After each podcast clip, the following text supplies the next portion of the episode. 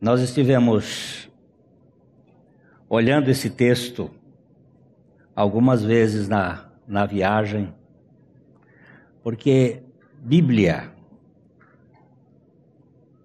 não se lê como quem lê jornal. Você lê uma vez, duas, três, e você vai lendo, e cada vez que você vai lendo, você vai vendo a riqueza Spurgeon dizia, esse mesmo pregador, dá-me uma Bíblia e a eternidade, e eu terei sempre mensagens novas dadas pelo Espírito Santo. Quando eu li que um pastor nos países da cortina de ferro antiga ficou 20 anos lendo uma folha da Bíblia e pregando uma folha da Bíblia que foi rasgada e dada a ele.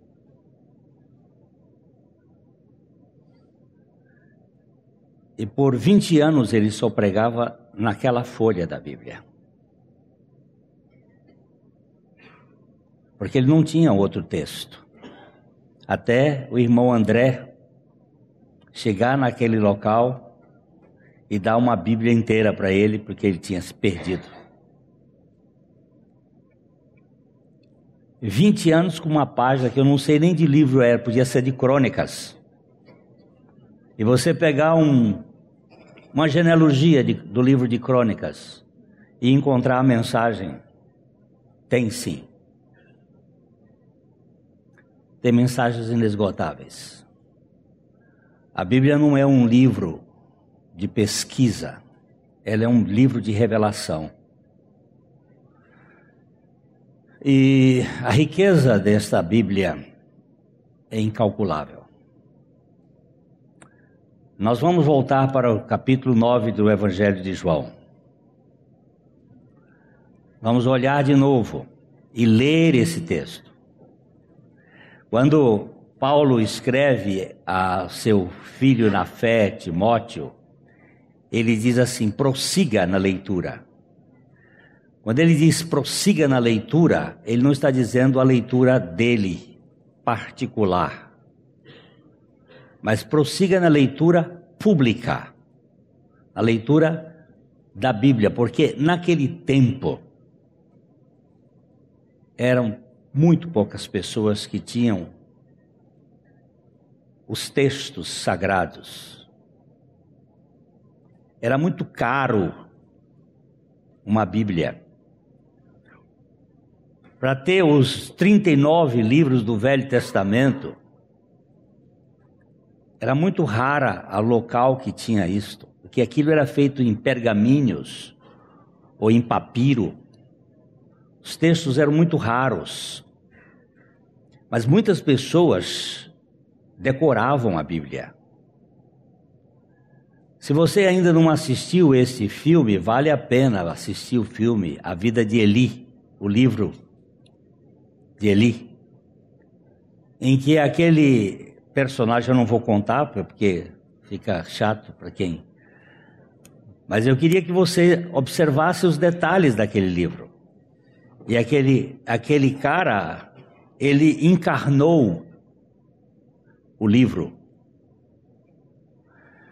É, até recentemente, eu soube que havia seis pessoas no mundo que sabiam a Bíblia de cor. Três deles eram coreanos. Eles tinham todo o texto. Muitos pregadores antigos, eles decoravam os textos, internalizavam os textos.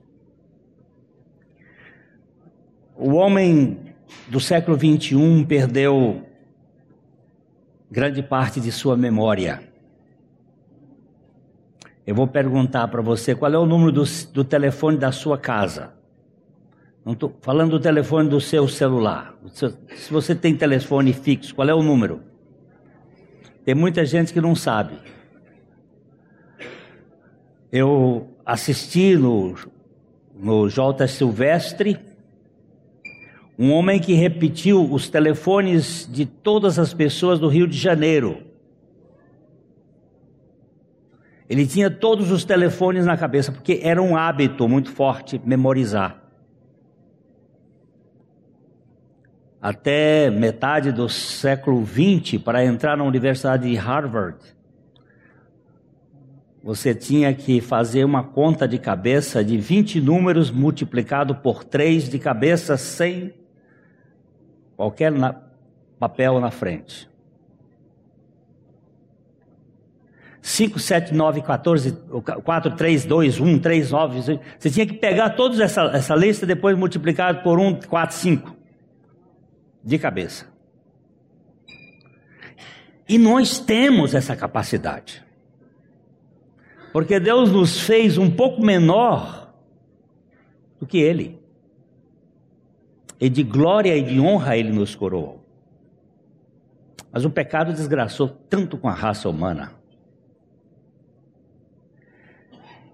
E agora, com esses instrumentos que fazem quase tudo por nós, a nossa mente vai ficando cada vez mais preguiçosa. E nós precisamos ler, reler, treler. E aqui vamos continuar lendo. É, capítulo 9, verso 1. Caminhando Jesus, viu um homem cego de nascença. Poxa vida. Caminhando Jesus viu um homem cego de nascença. Ele não parou para ver. O verbo está dando ação. Caminhando Jesus viu. Enquanto ele caminhava, ele via um homem que não via e que os outros também não o viam porque os deficientes normalmente nós não vemos. Nós normalmente só vemos as, aqueles que se destacam. E no caminho, muitas vezes, nós não queremos esbarrar para enxergar aqueles que precisam. Mas Jesus parou. Caminhando, Jesus viu um cego de nascença. Esse é o primeiro tipo de cegueira. É o cego visual. Aqui no, no nossa capa do boletim, na capa do boletim, tem um, um, um artiguinho aqui. Você é cego ou que vê? Perguntou um deficiente visual a um crente. Um cego que crê em Cristo pode continuar cego? O que você quer dizer com isso? indagou o crente. Jesus não veio para dar vista aos cegos? Se eu crio em Cristo, por que eu não vejo o mundo ainda? A conversa foi longe entre os dois. O crente então explicou: há dois tipos de cegueira. Uma é espiritual e a outra é física. Jesus veio dar vista aos cegos espirituais. A questão agora era que tipo de cegueira o cego queria ser, ver solucionado. A visão física e maravilhosa mas a visão espiritual é extraordinária. Fanny Crosby foi uma deficiente visual que teve os seus olhos interiores abertos para ver realidade, a realidade além da terceira dimensão. Dos mais de seis mil poemas que escreveu e que se tornaram letras de hinos, quase todos falam de sua visão espiritual sem gemido. Nós acabamos há pouco de cantar um hino da Fanny Crosby. É ele que diz assim: Vivo feliz, pois sou de Jesus. Eu já desfruto o gozo da luz. Uma cega falando disto. O que queria dizer com alegria da luz? Não foi curada, mas era salva. Sua visão de Cristo a mantinha feliz. Jesus curou alguns deficientes visuais, todavia deu vida espiritual a todos os que deu visão espiritual a todos os que ele salvou. A medicina tem ajudado em muito na cura de doenças oftalmológicas e uma multidão tem sido beneficiada com a restauração da visão física, embora ninguém até hoje tenha recebido a sua visão espiritual sem a revelação de Cristo. Fanny fala de uma felicidade decorrente dessa visão. Um deficiente visual não pode ser curado de sua cegueira ao crer em Cristo, pode ser, pode não ser curado ao crer em Cristo, mas em razão de sua real percepção da realidade espiritual, sua alegria é extasiante. Ter a visão de Cristo e permanecer num claustro de murmuração, azedume críticas é difamar a obra redentora de Cristo. Deixa eu dizer uma coisa aqui. Se você diz que é crente, que você já teve a revelação espiritual e vive reclamando da vida, você ainda não foi salvo.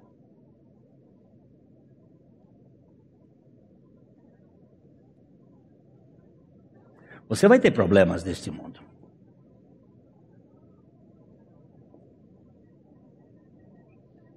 O Leandro hoje trouxe um estudo pela manhã, onde ele apresentou a história de Calvino.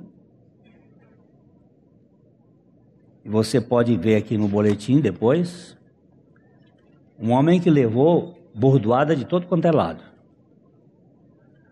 Mas pensa num homem alegre.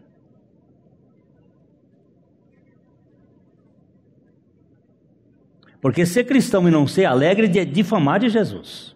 Não é dizer que não tem problemas.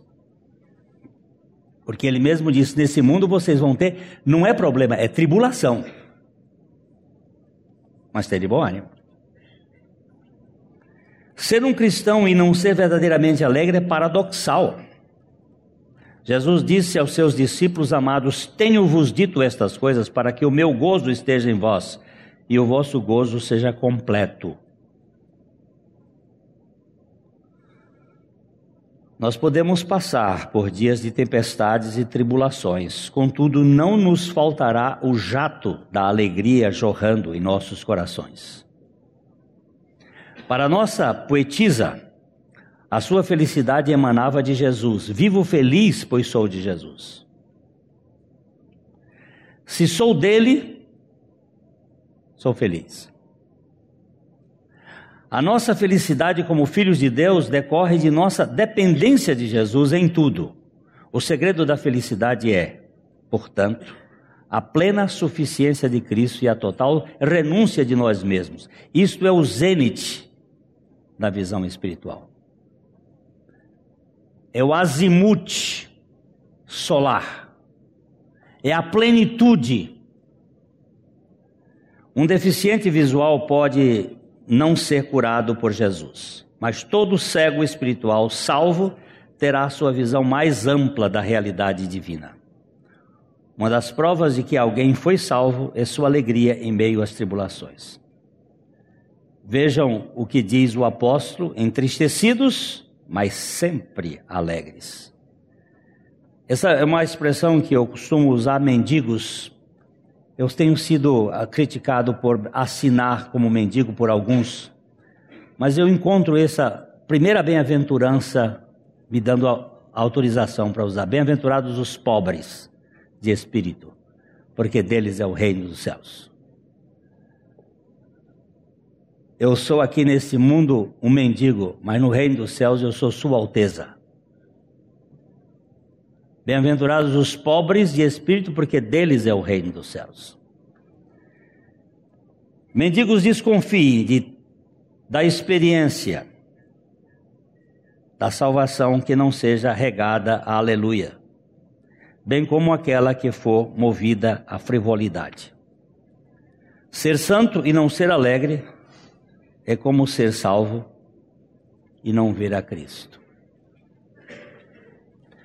Essa visão,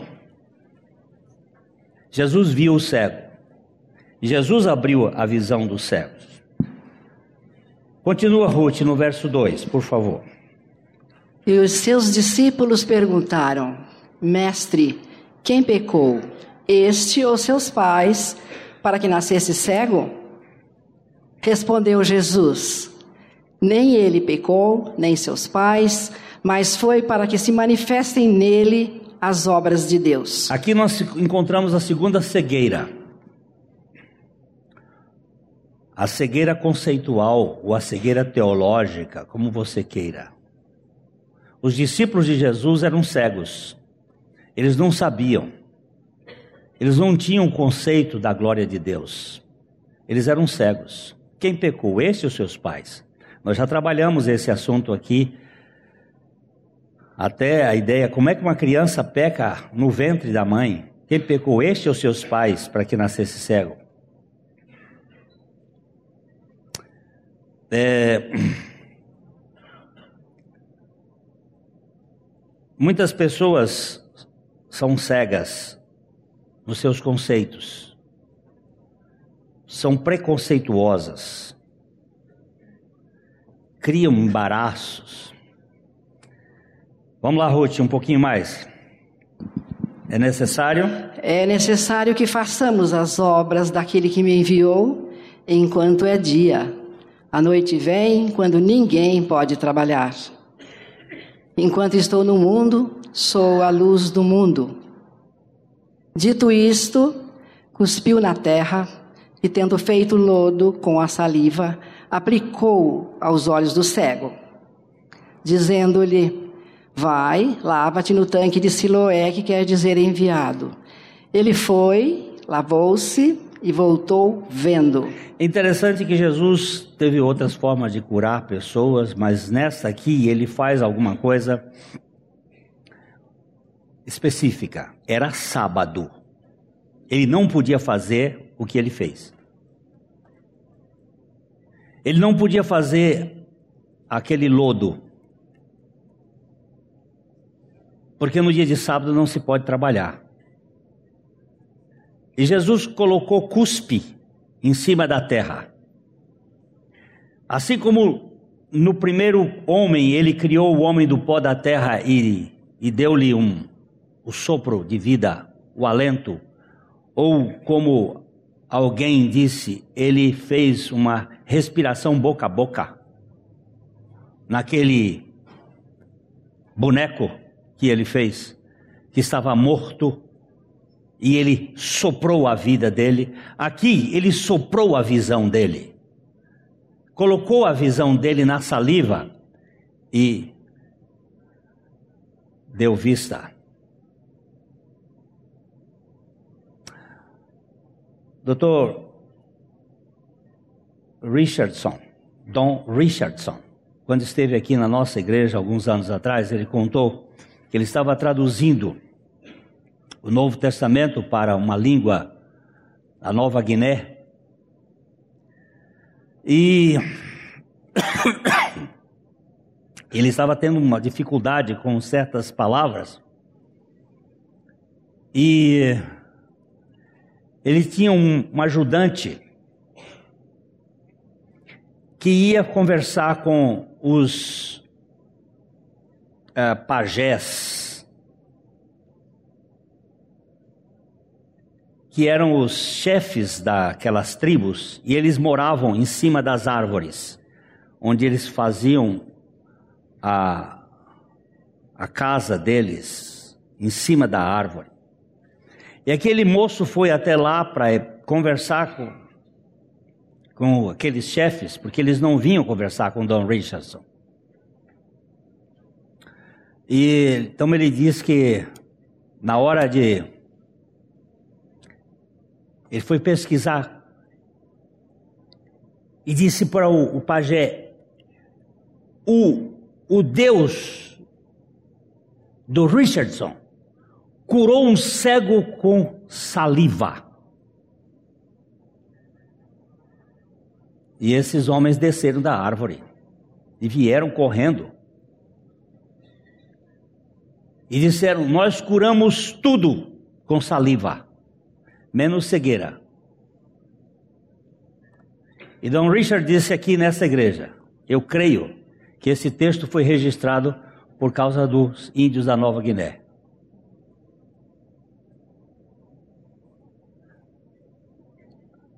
Porque Deus precisava curar, salvar aquela tribo. E a única coisa que foi, fez com que eles pudessem saber é que eles podiam curar qualquer coisa com saliva, menos cegueira. E se esse Deus cura com saliva, é porque ele tem poder. E foi aí a porta aberta para ouvir o Evangelho. Quando Jesus fez isto, ele mexeu com todo o sistema da religião judaica. Não era possível fazer um negócio desse. Depois é uma coisa não muito higiênica. E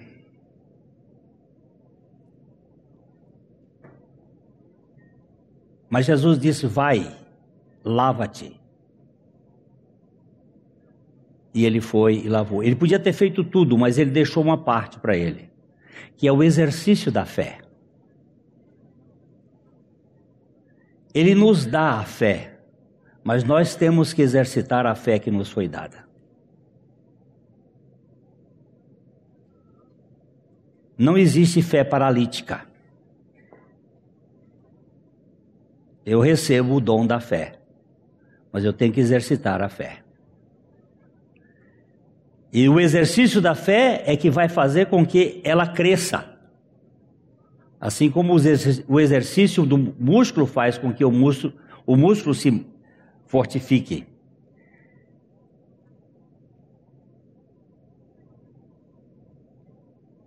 Vai, lava-te no, no tanque de Siloé, e quer dizer enviado, ele foi, lavou-se e voltou vendo. Então, verso 18, ou 8. Então os vizinhos e os que dantes o conheciam de vista, como mendigo, perguntavam: Não é este o que estava sentado pedindo esmolas? Uns diziam: É ele. Outros: Não, mas parece com ele. Ele mesmo, porém, dizia: Sou eu. Perguntaram-lhe, pois, como te foram abertos os olhos? Respondeu ele: O homem chamado Jesus fez lodo, untou-me os olhos e disse-me: Vai ao tanque de Siloé e lava-te. Então fui, lavei-me e estou vendo.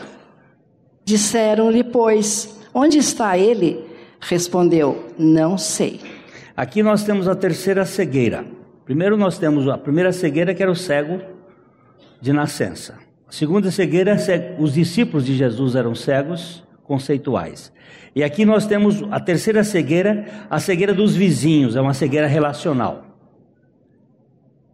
Eles nunca tinham visto esse cego, eles não conseguiam compreender, depois entender que era ele, porque existe a invisibilidade pública.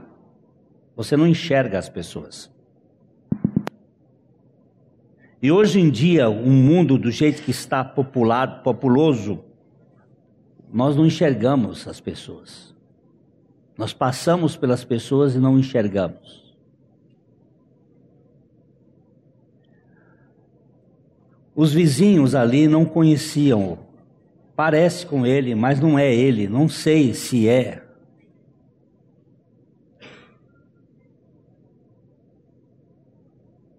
Essa semana eu li uma história de uma mulher procurou um médico e ele foi fez um exame.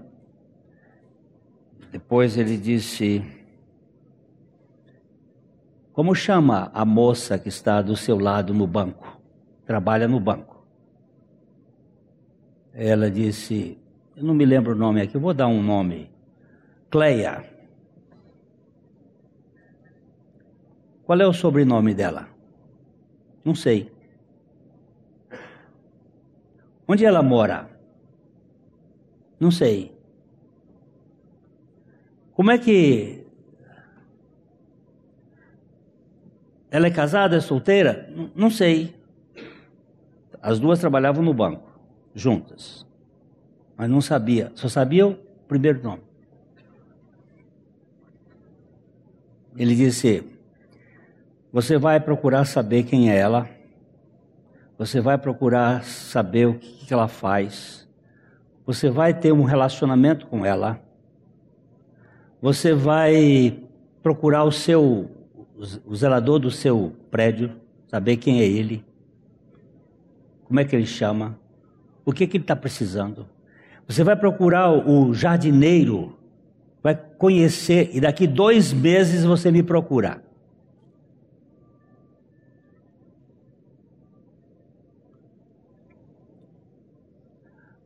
Em dois meses ela não veio, mas mandou um e-mail dizendo: Eu fui procurar saber quem é a Cleia, eu ajudei-a no, no problema que ela estava enfrentando, eu convidei ela para e vim em casa. Ela começou a frequentar a nossa casa.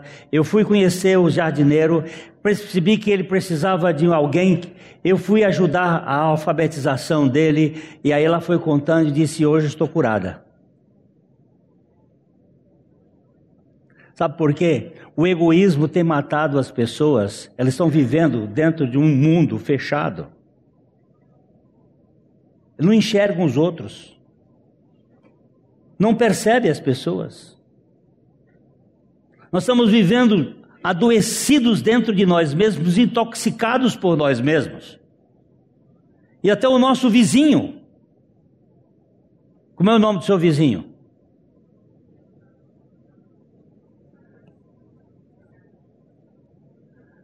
Antigamente a gente trocava café, né, açúcar. Tinham aquelas conversas. Mas hoje tem tanto perigo, tanto problema, tanta dificuldade, é tanta agressão que todo mundo se fechou. Aqueles, aquela é a cegueira, essa é a cegueira relacional. Vamos agora para vamos saltar aqui, vamos para o versículo 20 e 23 a 23. 20 a 23.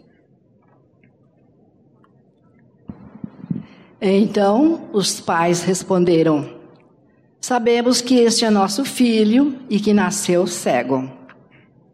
Mas não sabemos como vê agora, ou quem lhe abriu os olhos também não sabemos.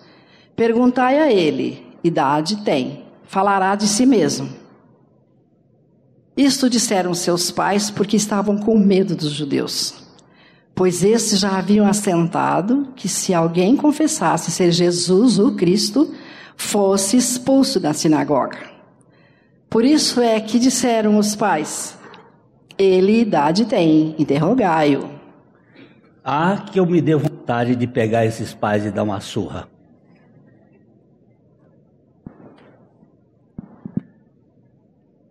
é o conceito das pessoas ao nosso respeito que nos fazem muitas vezes cegos morais. Deixou o filho ao, ao bel prazer da vida. Eu não vou me envolver com isso porque eu posso ser expulso da sinagoga. Afetividade paterna foi para o brejo. Porque havia interesses em, em jogo. Um é cego físico, outro é cego conceitual, o outro é cego relacional, o outro é cego moral.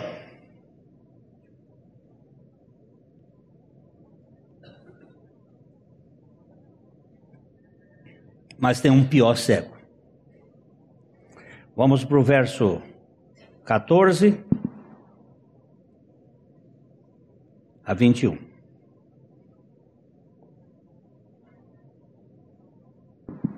E era sábado, o dia em que Jesus fez o lodo e lhe abriu os olhos. Então os fariseus, por sua vez, lhe perguntaram como chegar a ver, ao que lhe respondeu: aplicou lodo aos meus olhos. Lavei-me e estou vendo. Por isso, alguns dos fariseus diziam: Esse homem não é de Deus, porque não guarda o sábado. Diziam outros: Como pode um homem pecador fazer tamanhos sinais? E houve dissensão entre eles. De novo perguntaram ao cego: Que dizes tu a respeito dele, visto que te abriu os olhos, que é profeta? Respondeu ele. Não acreditaram os judeus que ele fora cego e que agora via, enquanto não lhe chamaram os pais e os interrogaram. É este o vosso filho de quem dizeis que nasceu cego? Como, pois, vê agora? Então os pais responderam: Sabemos que este é nosso filho que nasceu cego, mas não sabemos como vê agora. Ou quem lhe abriu os olhos também não sabemos. Perguntai a ele, idade tem, falará de si mesmo.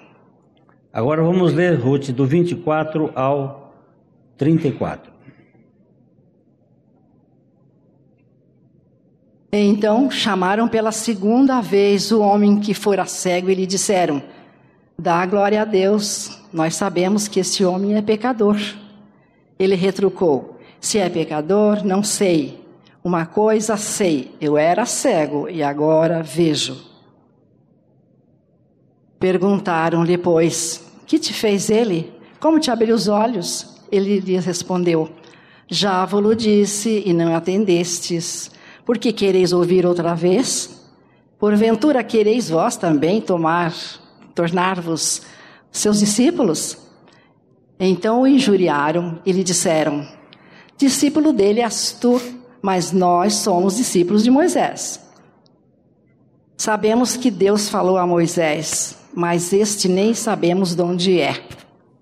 Respondeu-lhes o homem: Nisto é de estranhar que vós não saibais de onde ele é, e contudo me abriu os olhos. Sabemos que Deus não atende a pecadores, mas pelo contrário, se alguém teme a Deus e pratica a sua vontade, a este atende. Desde que há mundo, jamais se ouviu que alguém tenha aberto os olhos a um cego de nascença. Se este homem não fosse de Deus, não poderia ter feito. Mas eles retrucaram: Tu és nascido todo em pecado e nos ensinas a nós? E os expulsaram. E o expulsaram. Essa é a pior cegueira a cegueira espiritual.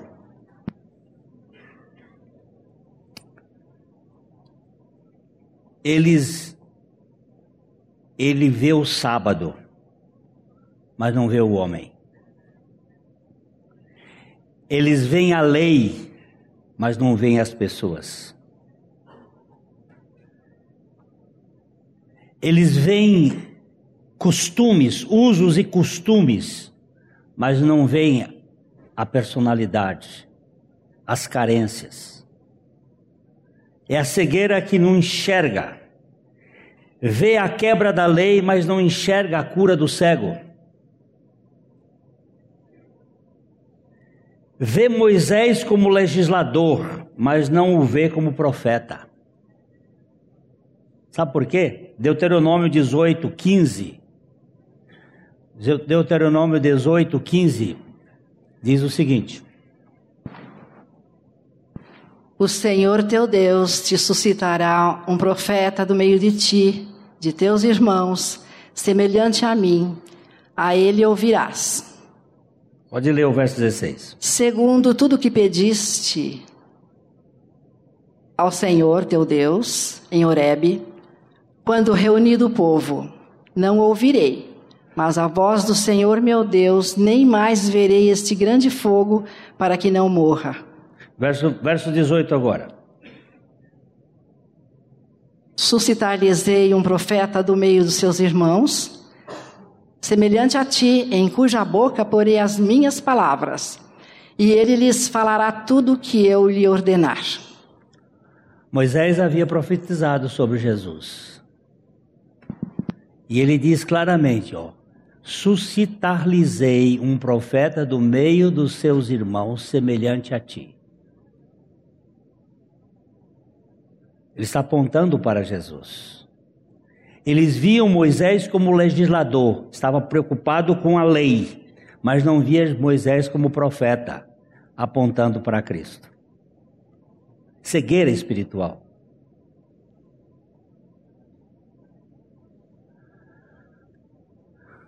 Há muita gente que se preocupa com o sábado, como aquilo que deve ser o descanso. O sábado aponta para Cristo. E nós temos uma mudança paradigmática. A criação, Deus descansou no sétimo dia. Não que Deus estivesse cansado, porque Deus não se cansa nem se fatiga, mas é que ele terminou a obra. Mas depois do pecado, Deus nunca mais parou de trabalhar. Jesus disse: Meu pai trabalha até agora e eu também. Agora, nós temos a semana da lei, que era seis dias para trabalhar, e no sétimo descansava, né? Mas nós temos a semana da graça que mudou tudo isto. O descanso não é no último dia, é no primeiro dia. Por quê? Porque Cristo é o nosso descanso. É dele que nós, é dele, é nele que nós encontramos descanso. Nós não temos mais um sábado. Nós vivemos no sábado. O nosso sábado é Cristo. Nós temos o descanso permanente. A cegueira espiritual é essa que não sabe discernir entre o corvo e a pomba. Que não sabe discernir entre a carne e o espírito. O corvo, no tempo de, Moisés, de, de Noé, foi solto para ver se já tinha terminado, as águas já tinham descido. Mas o corvo não voltou mais, porque o corvo tinha mudado o seu apetite. Todos os animais antediluvianos eram herbívoros. Mas depois que a terra mudou o seu eixo e que a, houve mudanças relativas à fotossíntese, alguns animais passaram a ser carnívoros para buscar proteína para o seu organismo. E um deles foi o corvo. E como naquele mar estava cheio de corpos flutuando, o corvo tinha o que comer. Quando Noé soltou o corvo, ele foi e não voltou mais. Depois de um tempo, Noé soltou uma pomba. A pomba foi e voltou porque ela não tinha onde sentar. Depois ele soltou de novo a pomba e ela foi e trouxe um raminho. De quê? Figueira. E depois ele soltou e ela não voltou mais. Ela pousou na vida. Isso é um tipo do Espírito Santo é a figura da vida espiritual. Tem gente que não sabe discernir o que é a vida da carne e o que é a vida do espírito. Cego espiritual. Não consegue enxergar o que são as coisas espirituais. Eles viam Jesus como pecador mas não como Salvador.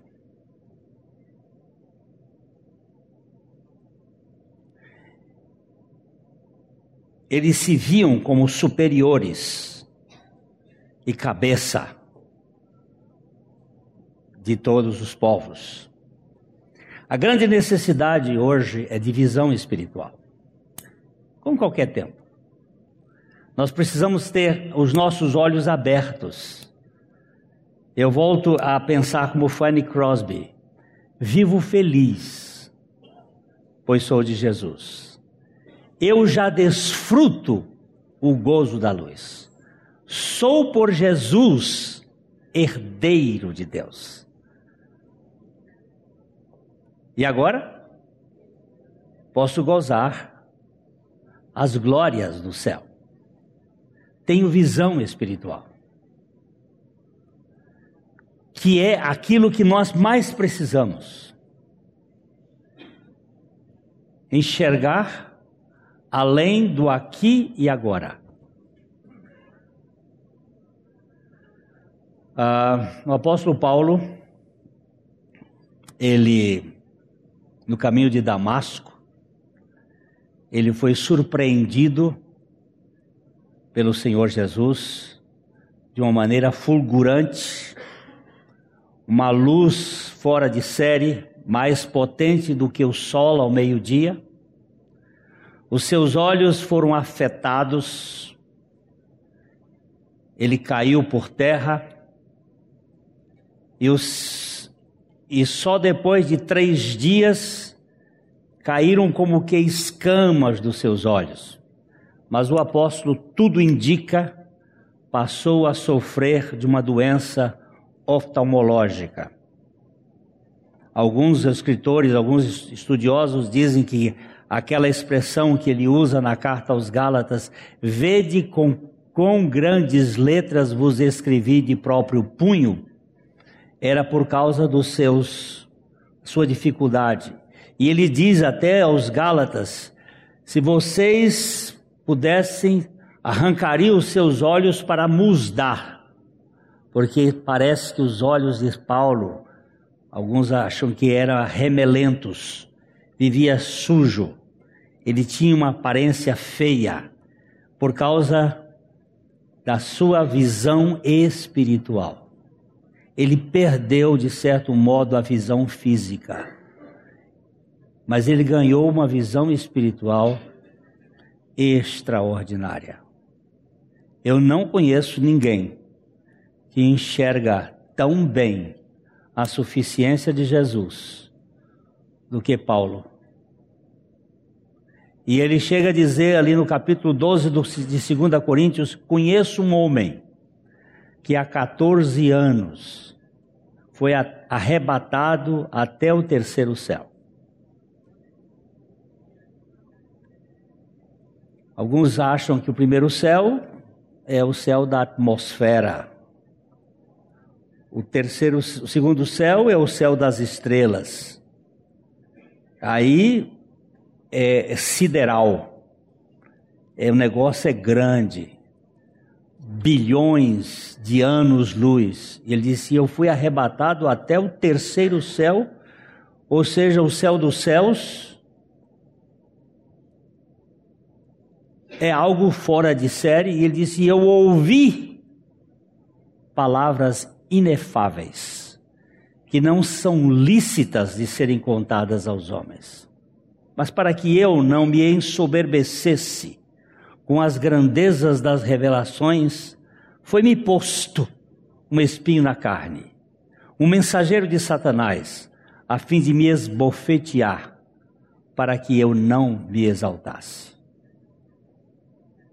Eu não tenho dúvida de que quem botou aquele espinho na carne da vida de Paulo foi o próprio Deus.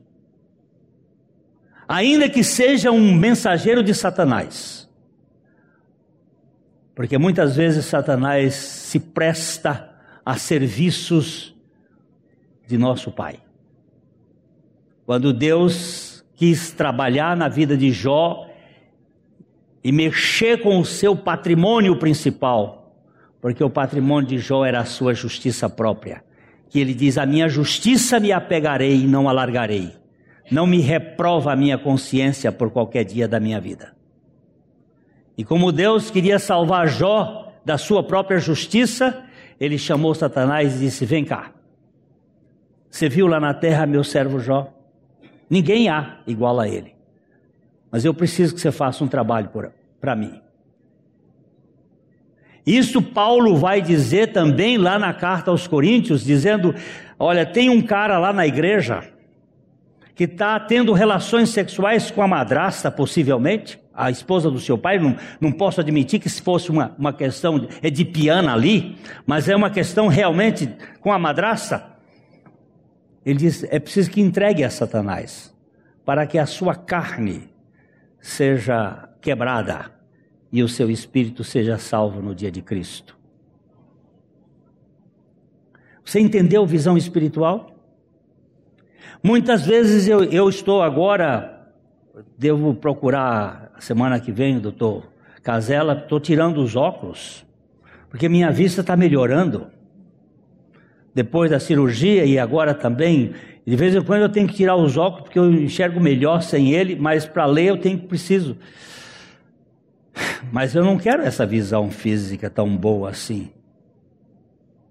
Eu quero uma visão espiritual adequada. Eu quero enxergar meu Salvador. Eu quero enxergá-lo como aquele que, lá na cruz, fez uma obra tremenda em meu favor.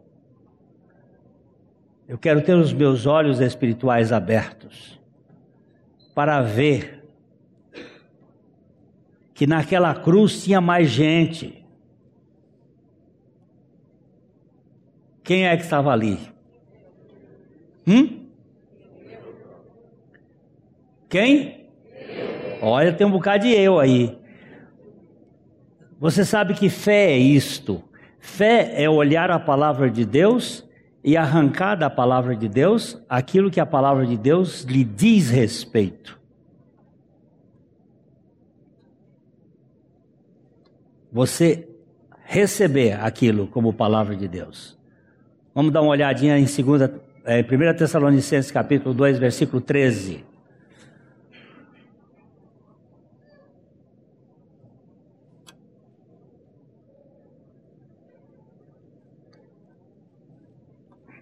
Outra razão ainda temos nós para incessantemente dar graças a Deus é que, tendo vós recebido a palavra que de nós ouvistes, que é de Deus, acolhestes não como palavra de homens, e sim como em verdade é a palavra de Deus, a qual com efeito está operando eficazmente em vós, os que credes. De deixa o texto todo aí, aí, aí.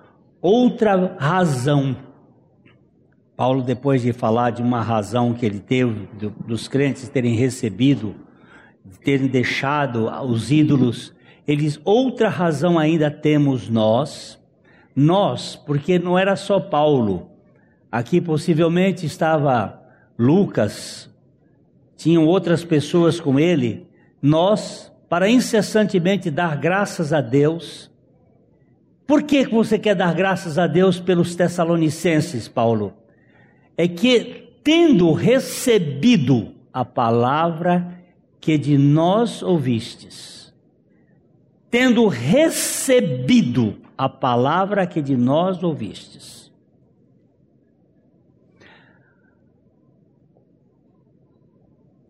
a palavra que de nós ouvistes, que é de Deus, Paulo, mas é, é, era a sua palavra. Não, eu estava falando a palavra de Deus.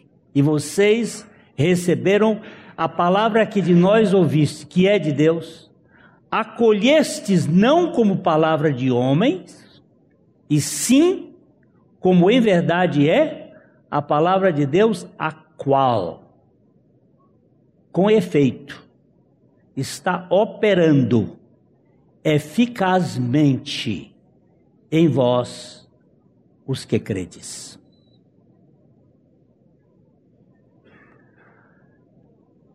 Eficácia e eficiência são duas palavras que trazem certas dificuldades para nós. Um remédio pode ser eficiente e não ser eficaz.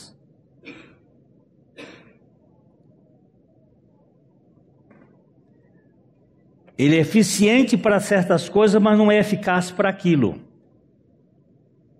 Eu tenho um, um missionário, amigo nosso, que a filha dele estava sendo tratada aqui no Brasil e estava morrendo. Ele foi para os Estados Unidos e lá, chegou lá, foi ao médico e o médico prescreveu o mesmo remédio, o mesmo antibiótico que ela estava tomando aqui no Brasil. Ele disse: Mas esse antibiótico ela está tomando.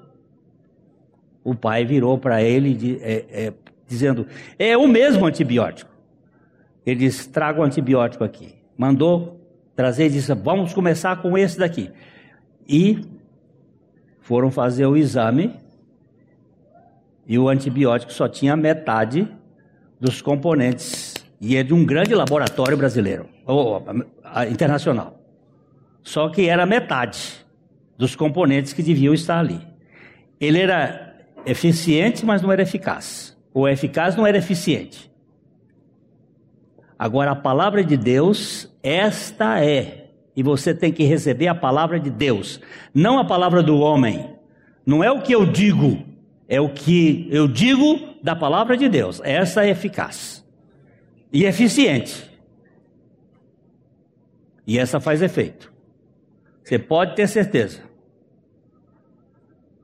Quando você recebe a palavra de Deus, ela vai funcionar na sua vida. Então, esta chama-se visão espiritual. Você vai enxergar além da letra, porque a letra em si mata. Eles estavam olhando o sol, não farás nenhuma obra, nem tu, nem teu servo, nem tua serva, nem teu jumento, nenhuma obra. Mas em Cristo Jesus acabou o sábado. Nós entramos no sábado.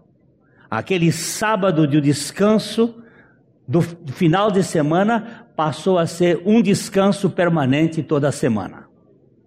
Nós hoje temos uma semana em que, eu é, é, digo, digo o seguinte, no nosso sistema hoje, assim, você trabalha, depois de 30 anos, 35 anos, estão aumentando agora o tempo de serviço, porque se não aumentar a, a Previdência fale, você vai descansar lá nos 60, 70 anos, né?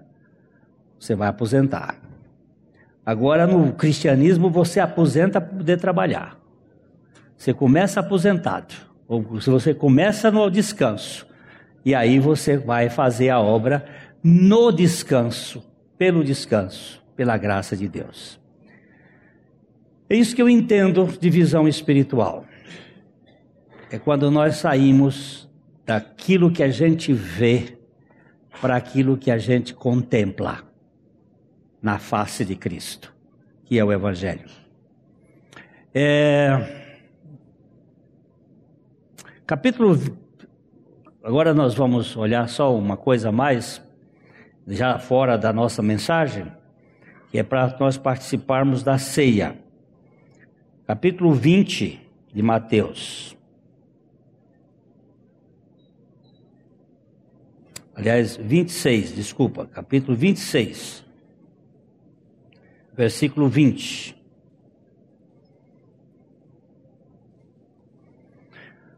É, chegada a tarde, pôs-se ele à mesa com os doze discípulos. Isso aqui é no primeiro dia da festa da Páscoa. Chegada a tarde, pôs-se ele à mesa com os seus discípulos. E enquanto comiam, estavam comendo a Páscoa. É 26, 20. 26, 20. É que eu, eu, eu disse errado inicialmente. Chegada a tarde, pôs-se ele à mesa com seus discípulos. E enquanto comiam, declarou-lhe Jesus: é Em verdade vos digo que um dentre vós me trairá. Jesus só foi revelar isto no finalzinho. Ele conviveu com esse traidor o tempo todo. Agora, só nos últimos momentos, ele diz assim: Um de vós me trairá. Verso, pode, pode subir. E eles muitíssimo contristados, começaram um por um a perguntar-lhes: Porventura sou eu, Senhor? Você vê?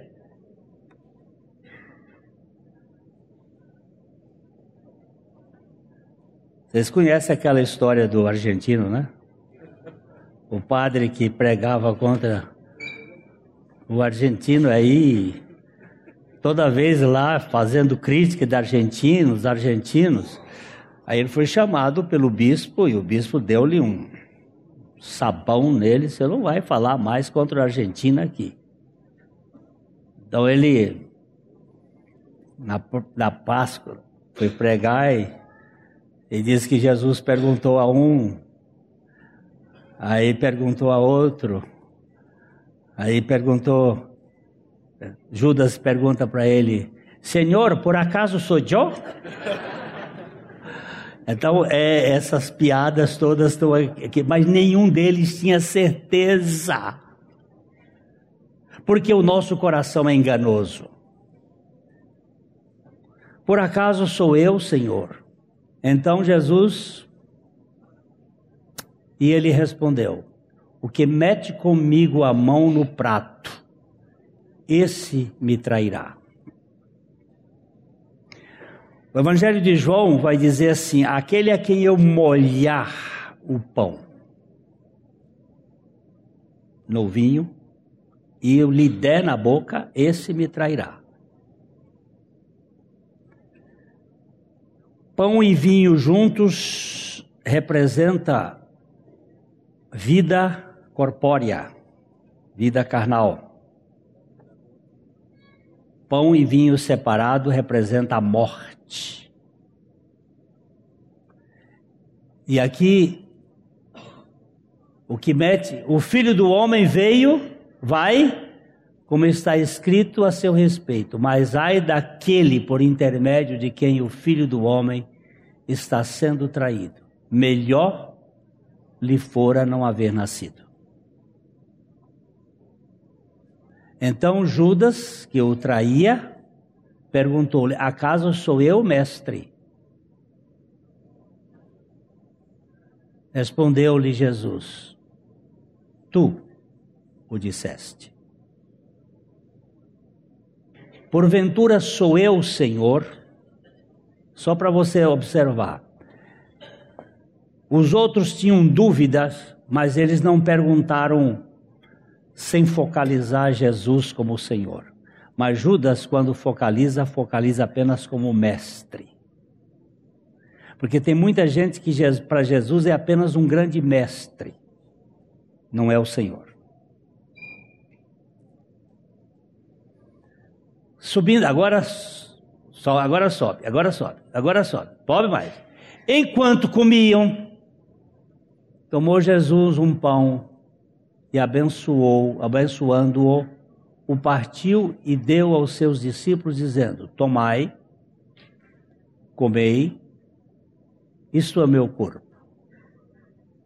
A seguir, tomou um cálice e, tendo dado graças, o deu aos seus discípulos, dizendo: Bebei dele todos, porque isto é o meu sangue, o sangue da nova aliança, derramado em favor de muitos. Preste bem atenção nesse muitos aqui, para a remissão dos pecados.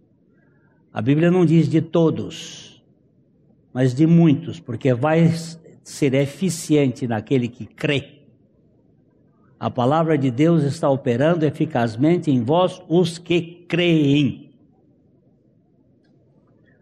Digo-vos que desta hora em diante não beberei deste fruto da videira até aquele dia em que hei de beber de novo, beber novo convosco no reino de meu Pai. E tendo cantado um hino, saíram para o Monte das Oliveiras. Este é o único lugar na Bíblia, no Novo Testamento, que se canta hino. Devem ter cantado outras vezes, mas o único lugar registrado na Bíblia. Aliás, no Novo Testamento não existem instrumentos musicais, só no Apocalipse. No, no, no, Novo Testamento não existem instrumentos musicais. O que existe é cântico, cânticos espirituais, a gente se vê em vários pontos. E o único lugar onde se vê Jesus aqui cantando é aqui na ceia.